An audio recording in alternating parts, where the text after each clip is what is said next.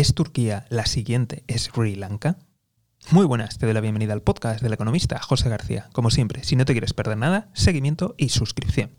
Hoy volvemos a hablar de Turquía, para centrarnos en si podría ser la siguiente economía, en verse en apuros, en problemas, en colapso, como le ha pasado a la economía de Sri Lanka. Y es que, verás, ahora mismo la prensa tradicional y todos estos entendidos ahora acaban de descubrir que en Turquía la inflación está por encima del 60%. Pero bueno, eh, para la gente que, que nos seguís aquí desde siempre, ya sabéis, ya hicimos un capítulo y ese dato se alcanzó hace meses. Lo que ocurre es que evidentemente hay cocina de datos y por si fuera poco echaron a la persona encargada de llevar la estadística nacional.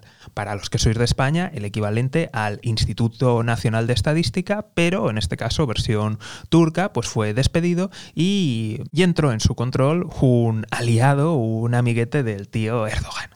Por tanto, la realidad va a ser mucho peor. Dicho esto, el motivo de preocupación, además de todo lo que ya había, y además de que las cifras siguen empeorando, es sobre todo la subida, la escalada en los precios del petróleo y de otras materias primas que son básicas para la economía y la industria de Turquía.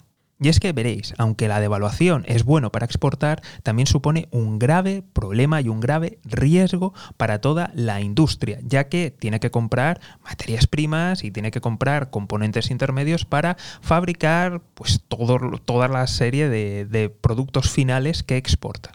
De tal forma que podríamos llegar a una situación en la que los costes sean tan altos que no compense seguir fabricando y por tanto toda la industria acabe colapsando. Y esto es un riesgo real que ya ha pasado en otras ocasiones.